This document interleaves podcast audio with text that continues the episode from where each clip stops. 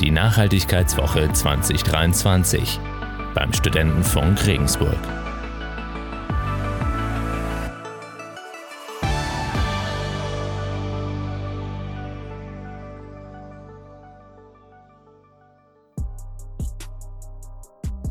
Vermutlich kennst du leider Personen, die schon mal in irgendeinem Kontext von Diskriminierung betroffen waren oder sind, vielleicht auch du selbst. Leider gibt es einige solche Fälle auch immer wieder im Studieleben und direkt an der Uni. Was viele Studierende nicht wissen, es gibt auch konkrete Strukturen an der Uni, an die ihr euch immer wenden könnt. Dr. Birgit Bockschweiger arbeitet seit 1. Oktober 2020 als Referentin für Antidiskriminierung und Diversity an der Uni. Seit März 2023 ist sie auch Ansprechperson für sexuelle Belästigung und sexualisierte Gewalt. Birgit selbst hat nach einigen Berufsjahren im kaufmännischen Bereich 2011 das Abi am Abendgymnasium in Regensburg abgelegt. Seit 2011 hat sie im Bachelor Germanistik und vergleichende Kulturwissenschaft studiert und anschließend den konsekutiven Master in Germanistik im Sommersemester 2016 beendet. Birgit, ich freue mich sehr, dass du heute hier bist für dieses so bedeutsame und spannende Gespräch über Diskriminierung und deine Stelle und Angebote an der Uni. Mit deinem Werdegang gehörst du zu den sogenannten First Generation Studierenden. Magst du kurz sagen, was das ist? Vielen Dank auch an dich, dass ich heute hier sein kann und dass ich die Möglichkeit habe, mich und ähm, die Strukturen vorzustellen. First Generation Studierende bedeutet, dass es Studierende sind, die aus einem eher bildungsfernen Haushalt kommen und eben die ersten sind aus der Familie, die an der Uni irgendwie eine akademische Karriere anstreben. Er spricht die First Generation in ihrer Familie. Genau. Ihr Studien- und Forschungsinteresse galt Autorinnen und Außenseiterinnen in der Literatur. Seit ihrer Beschäftigung in der Antidiskriminierungsstelle fokussiert sie ihr wissenschaftliches Arbeiten auf die Auseinandersetzung mit den Forschungsfeldern rund um Ausgrenzungsdynamiken und Diskriminierungsdimensionen. Sehr beeindruckender äh, Werdegang und sehr vielfältig. Fass doch bitte noch mal kurz zusammen, wofür würdest du sagen, stehst du, was zeichnet dich aus? Mehr oder weniger intuitiv bin ich durch meine eigenen Interessen und dem Versuch in Regensburg anzukommen an unterschiedliche soziale und ähm, kulturelle Organisationen und Projekte geraten. Und in diesen bin ich seit vielen Jahren aktiv. Ich war zum Beispiel eine der Mitbegründerinnen der Queerstreifen e.V., einem Verein zur Organisation des Festivals für queere Filmkunst ich habe in literarischen Projekten mit Flüchtlingen gearbeitet und in anderen Projekten mit Kindern aus sozial benachteiligten Familien. Auf eine nicht konkret begründbare Weise haben mich Diversity-Themen immer wieder sehr stark angezogen und ich fühle mich auf eine gewisse Art und Weise für den Einsatz gegen Ungerechtigkeit verantwortlich, auch wenn ich nicht unmittelbar davon betroffen bin. Und ich packe manchmal einfach Sachen an, auch wenn die erstmal anstrengend sind oder voll viel Mühe machen. Wow, richtig viel Energie, die da drin steckt. Was hat dich dann konkret dazu motiviert, dich für diese Stelle, dieses Amt hier an der Uni zu bewerben? Ich hatte hier einerseits die Chance, dass ich etwas leben will, lehren will, das mich interessiert und wofür ich brenne. Und so eine ähm, intuitive Haltung auch beruflich umsetzen zu können, das fand ich einfach voll gut. Und dass es eine Organisation ist mit Menschen, mit denen ich mich verbunden fühle, also eben an der Uni hier zu arbeiten, das war eben der zweite Punkt. Birgit, und welche Vision verfolgst du in diesem Amt der Antidiskriminierungsbeauftragten? Ich sehe die Ausbildung und den Einsatz gegen Diskriminierung, egal aus welchem Grund, als Aufgabe aller Menschen und allen voran als Aufgabe von Bildungsinstitutionen. Und an der Uni erkenne ich für mich die Möglichkeit, auf ganz unterschiedlichen Ebenen wirksam zu werden. Bildung und Wissenschaft mitgestalten, Menschen ausbilden und ähm, diese Menschen, die dann so ausgebildet sind als BotschafterInnen für Diversity, als LehrerInnen, als ForscherInnen, als Führungskräfte und so weiter in die Welt schicken, dass so gerechtere Strukturen leben können, in ihrem Beruf umsetzen können. Jetzt ist schon so ein bisschen angeklungen, dass Diskriminierung ja sehr weit reicht bzw. sehr viel umfasst. Was ist dir in deinem Wirkungsbereich besonders wichtig? Gibt es da einen Fokus und warum?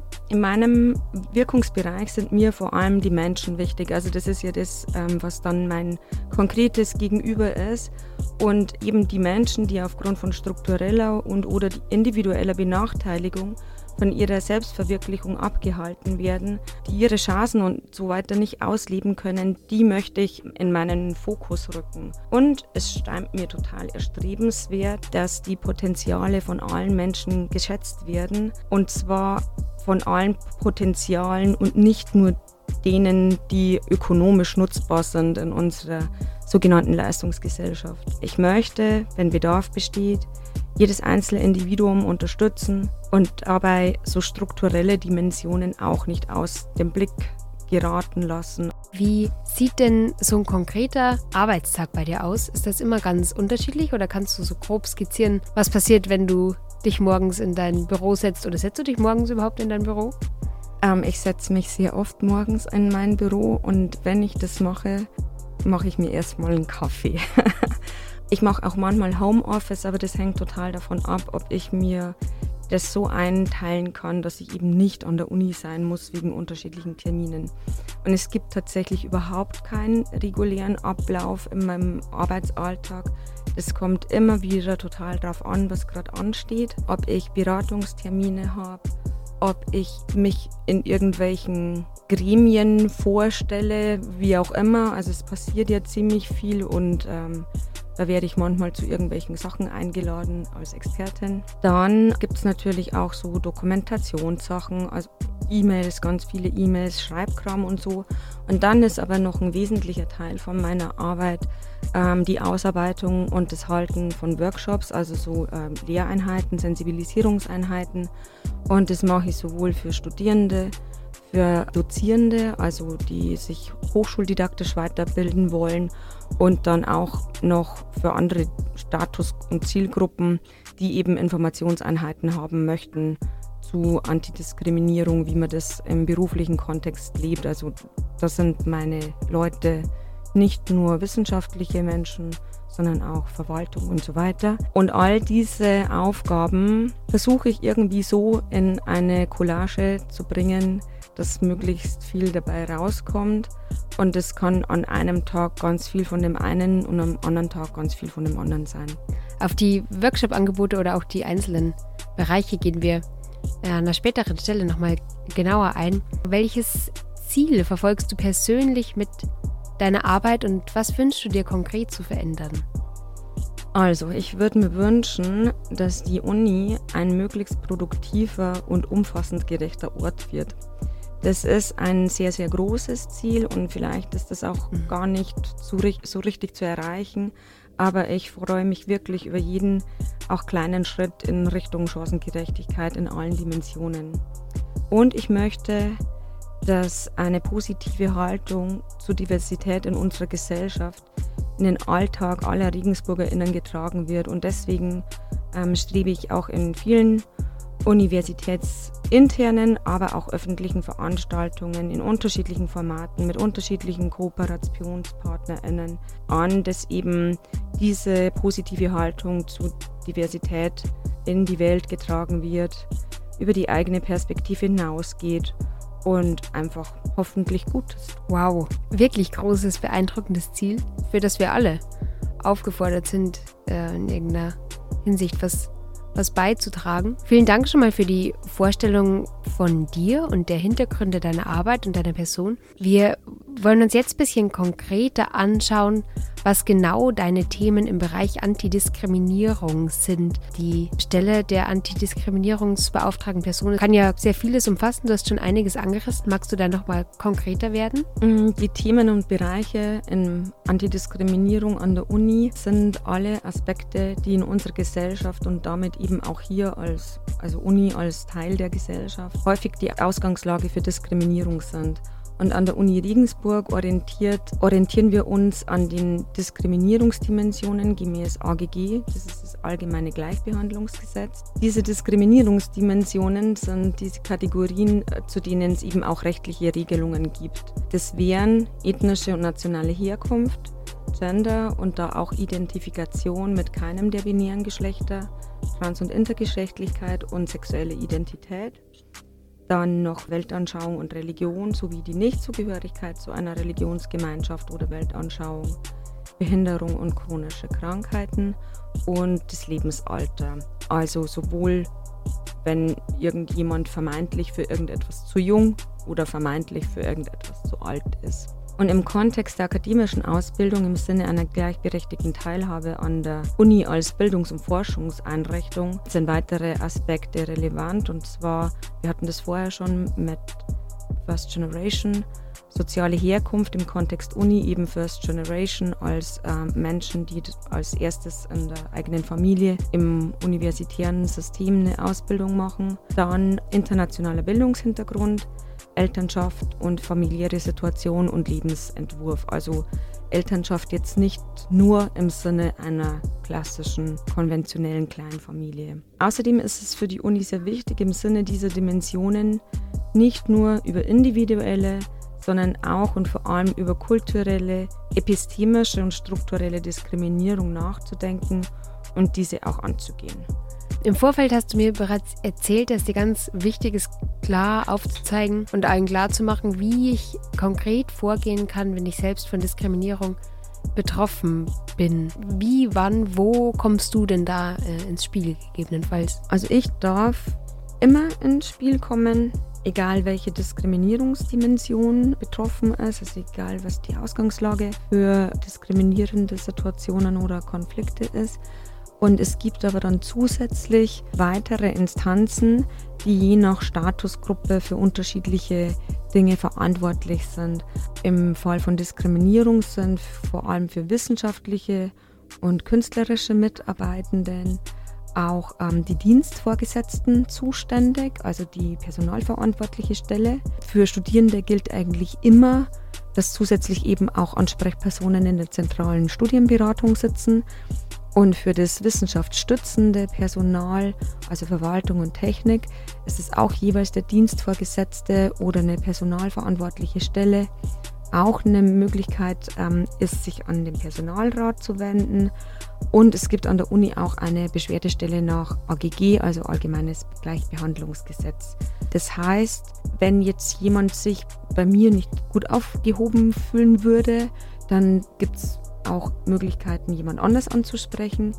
Und genauso, wenn jemand sich bei seiner personalverantwortlichen Stelle nicht gut aufgehoben fühlt, dann kann die Person auch immer zu mir kommen. Vor allem im Bereich sexueller Belästigung und sexualisierte Gewalt bin ich eben auch nochmal eine Ansprechperson, die nicht in der konkreten Einheit verankert ist, weil manchmal ist es ja auch schwierig, wenn die personalverantwortliche Stelle ist ja möglicherweise sowohl für mich als Betroffene zuständig als auch für die Person, von der diese Diskriminierung oder Belästigung ausgeht.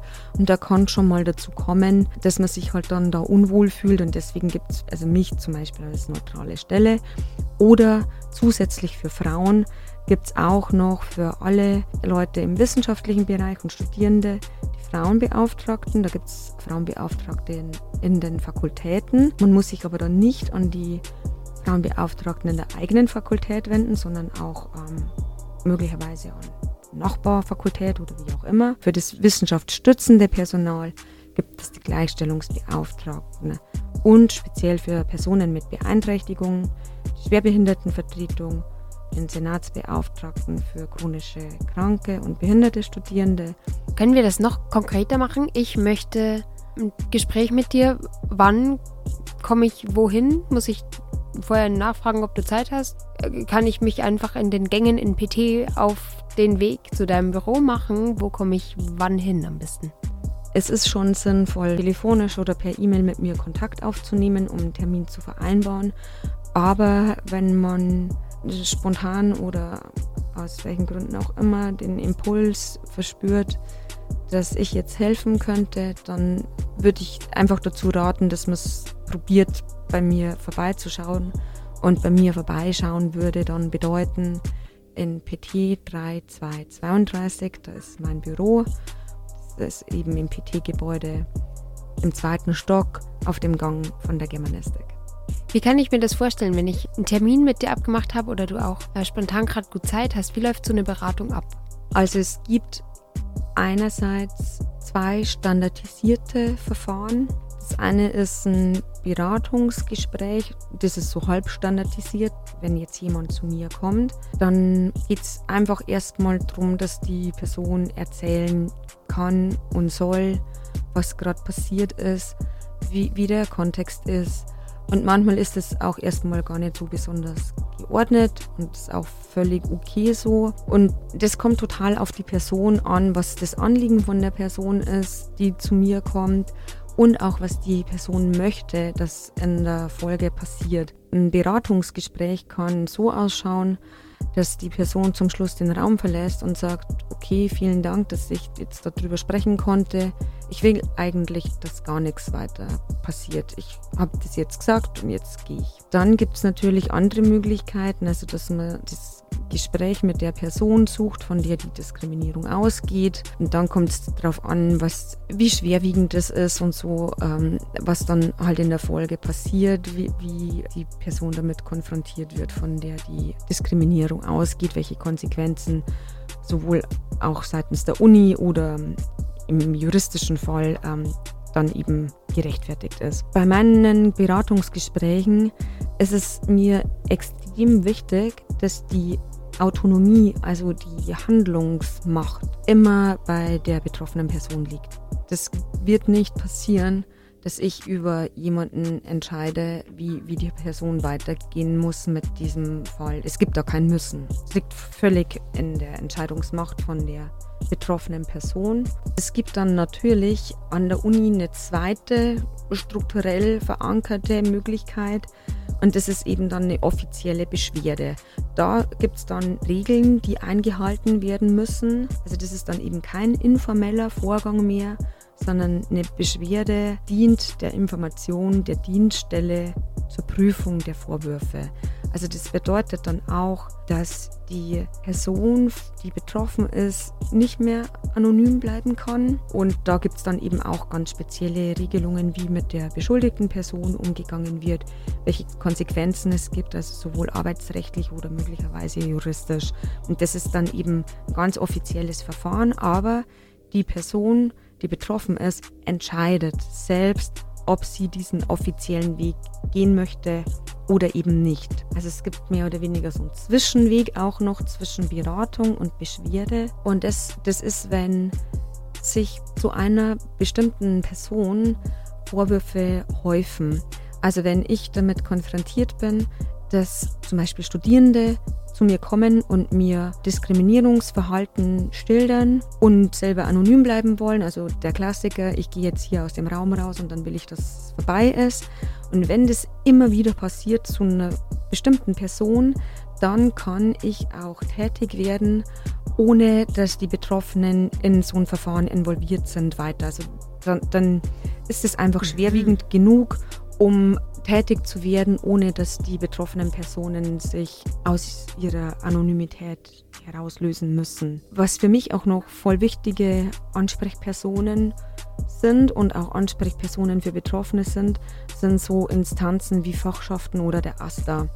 Auch da ist es so, dass VertreterInnen von Fachschaften als Bündelungsinstanzen zu mir kommen können. Sehr oft so, dass Studierende lieber zu Studierenden gehen, um über Dinge sprechen zu können, also sogenanntes Peer-to-Peer-Beratungsgespräch. Mm, und da ist es dann auch so, dass die Menschen erstmal anonym bleiben können, die betroffen sind, weil das über die Instanz von so SprecherInnen erstmal thematisiert wird. Und auch da muss man einfach gucken, was die Menschen sich wünschen, wie es weitergehen soll. Kannst du da vielleicht was Konkretes nennen, was, was ich machen kann, wenn ich merke, dass eine Freundin oder ein Freund von Diskriminierung betroffen ist? Wie kann ich diese Person einerseits einfach so unterstützen in einer schwierigen Situation oder vor allem auch dazu ermutigen, sich an jemanden zu wenden oder sich zu öffnen? Also prinzipiell ist glaube ich, so ein erster wichtiger Schritt für alle Menschen, die in Kontakt sind mit betroffenen Personen, dass die betroffenen Menschen einfach erstmal darüber sprechen können, was jetzt eigentlich passiert ist. Also, dass man Worte findet, ist ein wichtiger Reflexionsprozess, der eben mit Gesprächen funktioniert und das Gespräch kann eben über eine Vertrauensperson, also Freundin oder Freund, passieren oder auch eben bei mir. Es ist immer wichtig zu signalisieren, dass die Person äh, selber entscheiden darf. Egal, ob man jetzt der Vertraute oder die Vertraute ist oder ob das ich bin. Also Diskriminierungssituationen bedeuten ja häufig, dass sich die Person irgendwie von Gestaltungsmacht und Handlungsmacht, also dass, dass die einem weggenommen wird oder nicht zugestanden wird. Und das ist total wichtig, dass man das erstmal versucht wieder zurückzugeben. Also dass die Person wahrnimmt, dass die Handlungsmacht wieder bei einem selber liegt. Da muss erstmal überhaupt niemand funktionieren, sondern die Aufgabe, dass man überhaupt sich jemand anvertraut hat, hat ist eigentlich groß genug und deswegen da sollen jetzt auch keine Regeln befolgt werden oder so. Dass man jemand ermutigt, zu so einer offiziellen Stelle wie jetzt zum Beispiel zu mir zu kommen, da hilft es schon auch, einfach ganz klar zu signalisieren, dass niemand irgendwas muss. Also das muss dann keine Folgen haben. Es muss auch nicht sein, dass das Gespräch drei Minuten oder 30 Minuten oder drei Stunden dauert. Also einfach klar machen, dass man dies, das Angebot nutzen kann ohne dass für irgendjemanden Zugzwang entsteht. Das finde ich ist super wichtig zu wissen. Ich komme dann nochmal zurück auf, auf diese Situation, die ich vorher schon geschildert habe. Es ist irgendwie schon auch wichtig, dass Menschen sich bei mir melden, weil eben dann sowas passieren kann, dass sich Informationen zu einer bestimmten Person, von der Diskriminierung ausgeht, häufen. Also das wäre etwas, das ich den Leuten wirklich mitgeben möchte, die erstmal nicht so davon überzeugt sind, sich an eine offizielle Stelle zu wenden. Wenn, wir, wenn wir das hier an der Uni nicht thematisieren, egal in welchem Umfang oder wie auch immer, dann werden wir an diesen diskriminierenden Strukturen nichts ändern. Also wenn alle Menschen das für sich behalten, dann haben wir keine Möglichkeit, äh, dagegen vorzugehen. Gibt es einen Punkt, der dir noch super wichtig ist zu erwähnen, äh, dass du allen Zuhörenden, egal ob Studis oder Lehrenden oder sonst irgendwie mitgeben möchtest? Wir sind alle, alle dafür verantwortlich, dass wir ähm, respektvoll miteinander umgehen, dass wir uns auf Augenhöhe begegnen. Und wenn man das sich immer wieder mal vor Augen hält, dann glaube ich, kann man das schaffen, dass man eine gerechtere Umgebung gestaltet. Aufmerksam sein, nett sein, respektvoll sein. Dann läuft es vielleicht. Mit diesen hoffnungsvollen und äh, empowernden Worten bedanke ich mich für deine Zeit und für dein Wirken. Ich danke ebenso. Vielen Dank. Ich fand das Gespräch und die Zeit mit Birgit sehr bewegend und hilfreich. Zu einem späteren Zeitpunkt könnt ihr noch mehr zu ihrer Person und den Workshop-Angeboten der Antidiskriminierungsstelle und weiteren Anlaufstellen an der Uni erfahren. Bis dahin hoffe ich, dass ihr einen ersten Einblick erhalten habt in Birgits Arbeit und dass ihr nun wisst, wohin ihr euch wenden könnt, wenn ihr diskriminierende Strukturen erlebt. Lasst uns uns stets respektvoll miteinander und uns selbst umgehen. Julia Hauser für den Studentenfunk.